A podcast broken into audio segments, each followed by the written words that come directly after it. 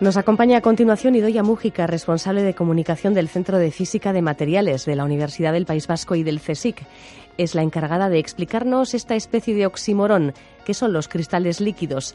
Hoy nos proponemos conocer de dónde viene la tecnología LCD, que en un mundo en el que vivimos rodeaditos de pantallas resulta bastante ubicua.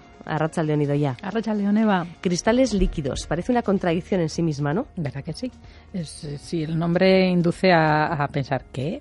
¿Cristal líquido? Sí, todo lo que sabemos de los cristales es todo lo contrario, ¿no? Que son súper ordenados, súper, bueno, duros, eh, pues, estructuras muy, muy organizadas, ¿no? Y los líquidos, pues son justo lo contrario, es un poco sin ser la anarquía total, que son los gases, pero en la fase líquida encontramos que, que las sustancias se pueden moldear, bueno, fluyen, cambian de forma, un poco a tu gusto, ¿no?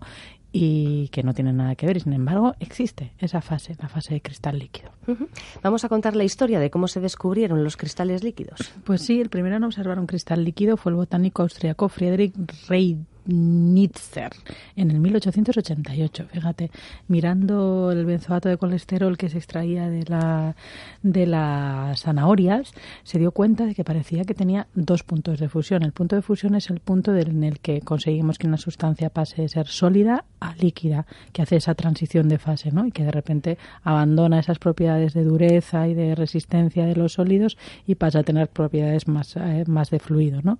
Pues esta sustancia parecía que tú la calentabas y primero parecía que se estaba convirtiendo en líquida, pero luego en un momento dado se volvía a poner turbia y de una temperatura para adelante ya se convertía en un líquido transparente y, pues al uso, ¿no? Entonces, esa interfaz, ese momento entre una cosa y la otra es lo que más adelante definieron como cristal líquido, que es esas sustancias que pueden existir en una metafase, en una fase entre no ser de todo un sólido y no ser de todo un líquido, ¿no? Los definirían un poquito más adelante el físico alemán Otto Lehmann y los llamó cristales líquidos, que, hacían honor a esa, a esa situación intermedia entre estar bastante organizado como un sólido, como un cristal, pero todavía mm, permitir movimiento como un, como un líquido.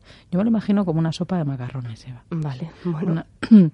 y, y, si nos fijamos en sus características, ¿cómo es un cristal líquido? Porque eh, esto del zumo de zanahoria turbio eh, nos puede dar una imagen un tanto extraña, ¿no? Muy, muy diferente de lo que es una pantalla LCD, por ejemplo. Mira, yo eh, la, analogía que, se me ha ocurrido es precisamente pensar en macarrones. Bueno, siempre os digo que para estos programas es necesario ponerse las gafas de, ver moléculas, ¿no? De, de ver la escala atómica. Entonces, imaginaros moléculas con forma como de pues con forma tipo balón de rugby o un poco alargadita pero redondeada en los polos, pues un poco como unos macarrones, como unos tubitos, ¿no? Imagínate que tienes ese tipo de moléculas y que las quieres organizar.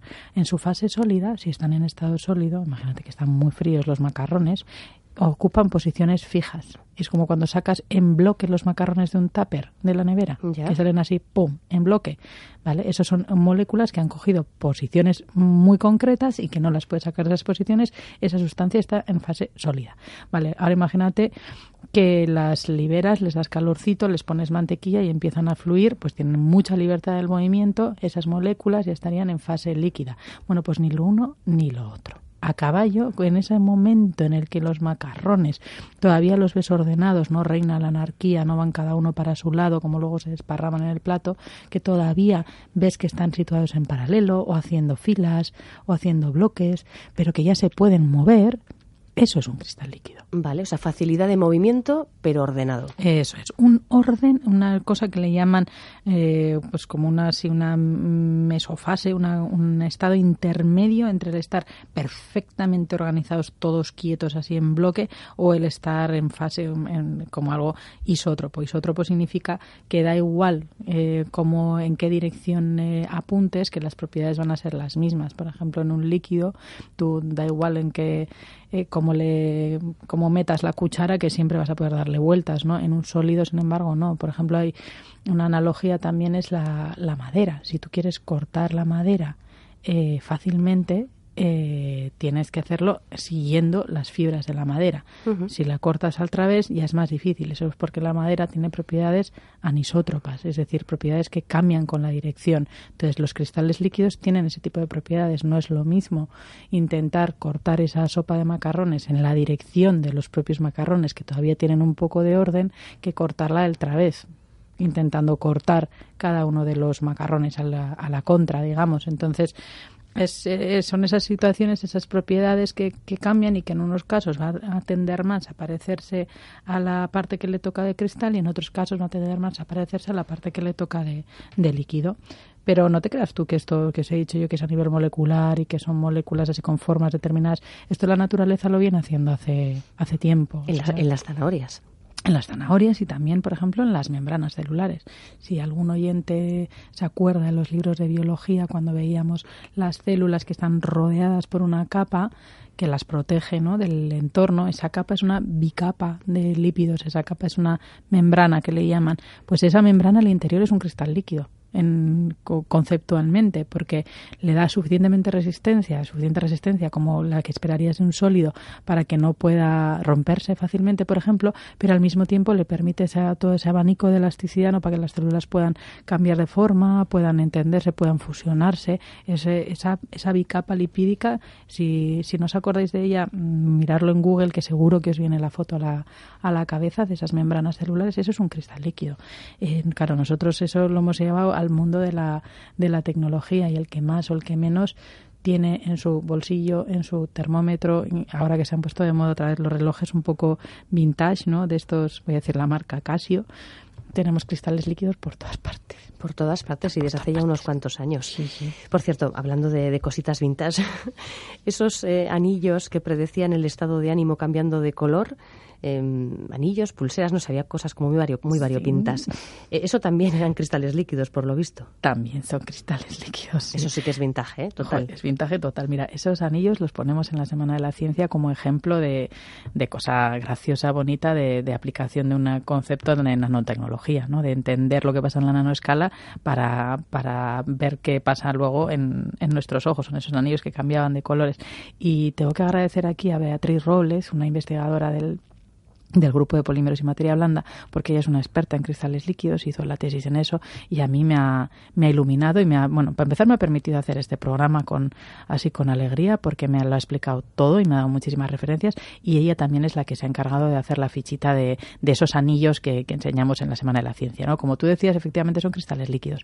Es eh, un cristal líquido que cambia su su geometría, su organización en función de la temperatura. Entonces, según si está más o menos caliente, esas moléculas alargadas que pueden ordenarse como un cristal, pero que al mismo tiempo pueden moverse como un líquido para cambiar de orden, valga la redundancia, lo hacen en función de la temperatura. Claro, si cambia el orden, si cambia la forma en la que están dispuestas, cambia la forma en la que reflejan la luz, por lo tanto cambia el color. Y ese es el fundamento de, de un cristal líquido en, en, esos anillos, que cambia el, el, grado de ordenación, la forma en la que se colocan en esa, en esa fase, ¿no? En esa fase que se llama nemática de, del cristal líquido, y eso te da un espectro de colores distinto. Entonces, lo que están haciendo es reflejar la luz del sol y en función de cómo estén ellos de organizados, de qué estructura hayan adoptado, según la temperatura, pues te da un color o te da otro. Entonces, nada que ver con tu estado de ánimo y todo que ver con, con, tecnología de cristales líquidos en la nanoescala, fíjate. Me estoy riendo porque por 13 euritos te puede decir este anillo de cristal líquido si estás estresado, eh, guapo, majo o relajado. Toma ya. Nosotros, eh, la verdad Ahora, por lo visto, ser guapo es un estado de ánimo también. Hombre, todos si no eres guapo es tu culpa. Algo, algo estás haciendo mal. Todos tenemos días más guapos y días que no Ay, por favor. Bueno, y todo por 13 euritos. Efectivamente.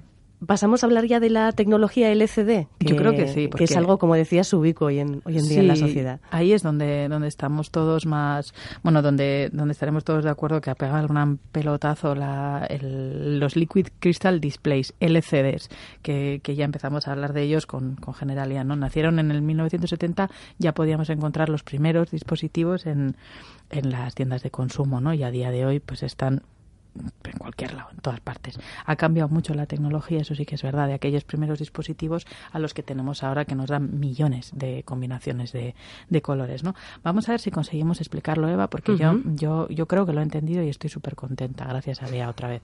Eh, lo primero que vamos a hacer es explicar que para entender una pantalla tipo LCD hay que controlar tres principios. Uno se llama nemática retorcida, bueno. Lo vamos a entender. Lo otro es la polarización y la otra son las propiedades intrínsecas de los cristales líquidos que ya hemos ido hablando de ellos, ¿no? Entonces vamos a empezar por entender lo que es la polarización. La polarización de la luz. La luz, tal y como la recibimos nosotros, cuando nace de un punto, se está emitiendo en todas direcciones y está vibrando en todas las direcciones. Es decir, tú enciendes la luz de casa, la bombilla, y ahí sale dirigida hacia todos lados, pero es que vibra en todos los planos del espacio. Sabemos que es una onda, una onda electromagnética tenéis que imaginaros que gira sobre sí misma y que va hacia todos lados. Bueno, existen unos filtros que se llaman polarizadores. No le cambian el color, lo que le cambian es que filtramos y solo cogemos la luz en un plano. Es como si pusieras una rendija a esa luz blanca y por esa rendija saldría saliendo luz blanca, pero ya solo lo vería en el plano de la propia rendija en, ese plano. Solo tendríamos como si fuera la luz dirigida, cortada, así. Esos son los polarizadores. Los tenemos en las gafas de sol, por ejemplo. Hay muchas gafas de sol que filtran la luz y que decimos que son polarizadas. Sí. Yo creo, sí, ¿verdad? Eso, Esa palabra ya está. Bueno, pues si alguien tiene dos gafas polarizadas, va a entender muy bien lo siguiente que necesitamos entender para las LCDs. Si tú pones una gafa polarizada y detrás de esa gafa polarizada otra gafa polarizada, en principio te va a dejar ver. Verás más oscurito porque, pues porque tiene filtros, por eso generalmente gafas de sol, eh, pero te deja ver, te deja ver lo que está al otro lado de las dos gafas. Si tú giras una sobre la otra 90 grados, las pones en perpendicular, una respecto de la otra, ya no ves nada. Anda, qué chulo. Es súper chulo. Prueba, prueba a hacer en casa. Es súper fácil de hacer y es que se entiende perfectamente lo que está pasando. Hemos dicho que son rendijas, como si fueran físicamente rendijas que, te, que hacen que la luz solo pase en una dirección, en un plano. Si tú la otra rendija la pones a la contra, es que ya no puede pasar. Directamente no puede pasar. Es como si lo hubieras dado, decir, tenéis que ir todas en esta dirección y en la siguiente es un stop que está colocado justo a la contra. Es que no pasa ni un rayo. Entonces cuando no ves nada. Vale, pues en las LCDs tenemos esa situación. Tenemos una rendija, tenemos una fuente de luz, detrás de la rendija, por ahí pasa la luz, y encima otra rendija colocada también en perpendicular. Entonces, en principio, en los LCDs lo que ves es nada, la luz eh, intenta pasar, pasa por el primer polarizador, pero al llegar al segundo, como no está, como la hemos dirigido en la dirección contraria a la siguiente rendija, es que no puede pasar. Eso es, un, eso es lo, principal para un LCD. ¿Qué es lo que hacemos entre medio? Bueno, lo que hacemos, lo que, lo que han hecho para diseñar estos LCDs, colocar un cristal líquido entre medio. Un cristal líquido, os lo he dicho antes, se llama Twisted Nematics en inglés, que es nemática retorcida. Ahora, acordaros de aquellos macarrones que yo os decía y empezar a colocarlos. En la primera rendija pones el primero. El siguiente que se va a colocar encima, cuando digo el primero me refiero a la primera molécula. La siguiente que se va a poner encima está un poquito torcida. La siguiente un poquito más. La siguiente un poquito más. Así hasta los 90 grados. Lo que has hecho es construir un túnel de cristales un túnel de moleculitas entre una rendija y la otra. Ese túnel está abierto cuando, cuando esa hélice que se ha formado está perfectamente alineada y está ese cristal súper ordenado de manera que, que te hace el giro a través del líquido y permite que la luz pase a través del líquido. ¿Cuál es el truco ahora? Que ese estado de ordenación se puede cambiar con la corriente eléctrica. Si tú haces pasar corriente eléctrica a través de ese cristal líquido, se rompe ese, ese túnel perfecto de hélice que habíamos hecho entre un polarizador y el siguiente. Al romperlo, volvemos a la situación inicial, antes de tener el cristal líquido, que no pasa la luz. Esto que parece trivial, en realidad es brillante, porque es la, el, el, patrón. Con, solo con esto ya tenemos los, los típicos displays de los termómetros digitales, de los relojes, estos que os decía que se han puesto de moda. si os dais cuenta, en realidad no tienen fuente de luz, no tienen luz por detrás, la luz es la del sol. Y hay, es tan sencillo o tan complejo como esto. Dos polarizadores, uno encima del otro, y en medio un cristal líquido. Donde veis negrito en los números significa que se ha roto el, comando eléctrico que le has dado, es decir, deshaz el túnel de cristal líquido. Y donde vemos el fondo es que está pasando la luz y es que están todos los cristales perfectamente organizados. Ese es el fundamento de las pantallas. Es decir, eh, ordénate o desordénate. Y esa, ese comando se lo podemos dar con electricidad. Con electricidad en puntos muy concretos y haces que, se ordene o que se desordene. Todo esto, claro, tiene que estar sujeto a, a un tendido eléctrico, digamos, en la escala nano, muy, pues, en una escala muy pequeñita, para que funcione todo con esa precisión.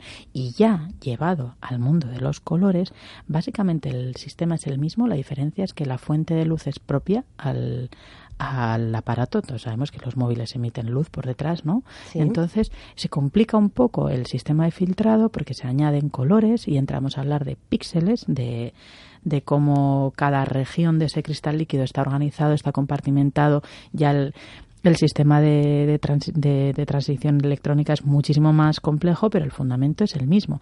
Queremos o no queremos que pase la luz y queremos o no queremos que pase, puedes filtrar la luz roja, la luz verde o la luz azul y en función de eso hacer un patrón de colores que te lleva a los 16,8 millones de colores lleva a día de hoy en las pantallas LCDs. Todo eh, utilizando esta el, sistema, el, patrón es el mismo ¿eh? que os he contado. Dos polarizadores y vas a dejar pasar la luz o no. Y en combinando, si estás dejando pasar más o menos luz roja, más o menos luz verde o más o menos luz azul, puedes tener todo el, el abanico de colores en, en, en, nada, o sea, en millonésimas de segundo. Y, y así estamos donde estamos a día de hoy. Y, solo utilizando macarrones encima. sí, macarrones, nanomacarrones, pero sí, a ver, a ver qué me dice Bea cuando me escuche a mí mi analogía, pero yo creo que... Es una analogía que hace el tema muy comprensible, claro que mm, sí. y, que funciona de verdad si, si cogéis, si tenéis la, a mano dos gafas de luz polarizada, vais a verlo, ¿no? Que cómo puedes permitir que la luz pase o no en función de cómo giras. Entonces lo que tenéis que imaginaros es entre esas dos gafas hacer un túnel. Para que ese túnel funcionara, ese túnel tendría que torcerse, ¿eh? pues de ahí la palabra twisted, de ahí la palabra retorcida, ¿no? La fase nemática, ese cristal líquido que está en esa fase entre lo que os decía, es necesario que sea suficientemente cristalino para que te permita organizar las moléculas una encima de otras y construir una hélice, pero al mismo tiempo tiene que ser suficientemente fácil de deshacer como un líquido para que, para que puedas mm, que, que, desaparezca en el momento y que vuelvas a tener la oscuridad y que no pase la luz, ¿no? Ajá pues como ha sido una analogía tan interesante y tenemos precisamente un gráfico en el que las moléculas ordenadas, un poquito movidas y totalmente desordenadas que ejemplifican bien estas tres fases, la del cristal, la del cristal líquido y la del líquido.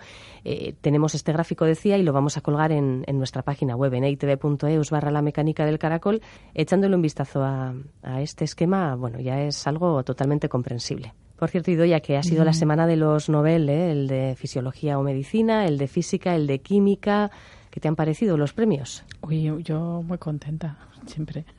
además, visteis, no, a ver, no muy contenta siempre, no, pero me gusta cuando es la semana de los Nobel, estamos todos un poco como, aprendemos mucho, muchas cosas. Sí, yo creo que sí. A mí el de física de este año, por ejemplo, me ha encantado. Hemos hablado tantas veces de la composición del universo, de que no somos nada, de que solo somos ese 5% de materia y el premio eh, al el físico al que le han dado el, el Nobel van por ahí los tiros y, y bueno, un poquito como siempre reivindicativa también porque una vez más nos ha tocado ver premios desiertos de mujeres, pues otra vez tres hombres en el premio de física. Eh, creo que son ya 209 los premios Nobel de física y solo tres han sido a mujeres.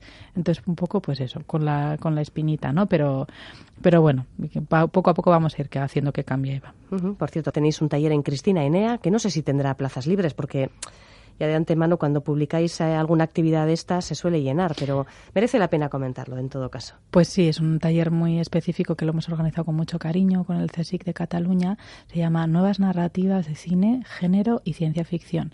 Y precisamente lo que intentan Paula Talero y Isabela Rey es hacer un, taller en el que nos ayuden a entender todos los estereotipos que encontramos en, la narrativa, ¿no? en, la, en la literatura y también en la ciencia ficción y cómo, cómo esquivarlos un poco, ¿no? ¿No? Y bueno, he visto que uno de los matriculados es Gustavo Schwartz, te podrás imaginar que también se mueve en esta en estos en estas mesofases de literatura y de ciencia. Entonces, pues eso, por supuesto, todo el mundo invitado a las 6 de la tarde en Cristina Enea y quedan algunas plazas. Por ahora creo que hay apuntadas 20 personas y que hasta 30 estaremos holgados, o sea que si algún despistado no sabía qué hacer el lunes a las 6 de la tarde, y estaremos en Cristina Enea para, para hablar de todas estas cosas. ¿Y, dónde se puede encontrar información sobre el taller? En nuestra página web. Si entráis en la, en la web vais a ver que bueno, lo tenemos destacado y que recomendamos que os inscribáis, por supuesto, pero vamos, que el día mismo yo creo que todavía quedará algún hueco libre para que nos juntemos y hagamos un buen debate y un buen, y un buen taller sobre narrativa, cine, ciencia y género.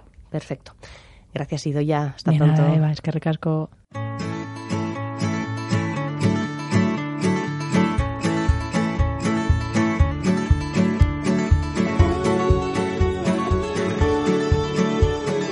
La localidad vizcaína de Mañaria acoge un museo de ciencias naturales, el Museo Onza, del que ya hemos hablado en otras ocasiones en este programa.